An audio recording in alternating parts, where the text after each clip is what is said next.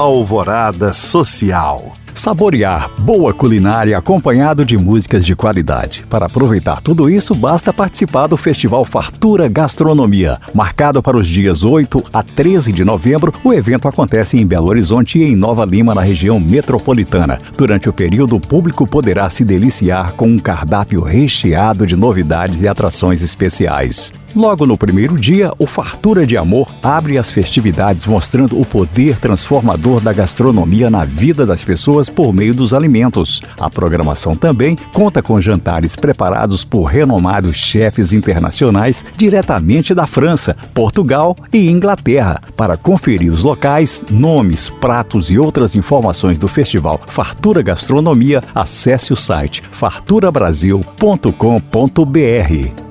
Trabalhos com pessoas carentes que precisam de amparo sem distinção de crença, raça ou nacionalidade são cada dia mais necessários. Em Belo Horizonte, uma das mais importantes casas que presta esse tipo de auxílio é o Núcleo Assistencial Caminhos para Jesus. Fundada em 1969, a instituição que começou com o preparo de sopa para a população carente, hoje conta com três grandes pilares. São eles: a Casa do Caminho, o Centro de Educação Especial e a Casa da Esperança. Entre os atendimentos são amparadas pessoas com sequelas de paralisia cerebral, alunos com deficiência cognitiva e idosos em regime de acolhimento de longa permanência. Todos os pacientes são atendidos integralmente por equipes multidisciplinares que trabalham para estimular ao máximo a autonomia, independência e criatividade. A instituição fica na rua José Ferreira Magalhães, número 341, bairro Floramar, região norte de Belo Horizonte.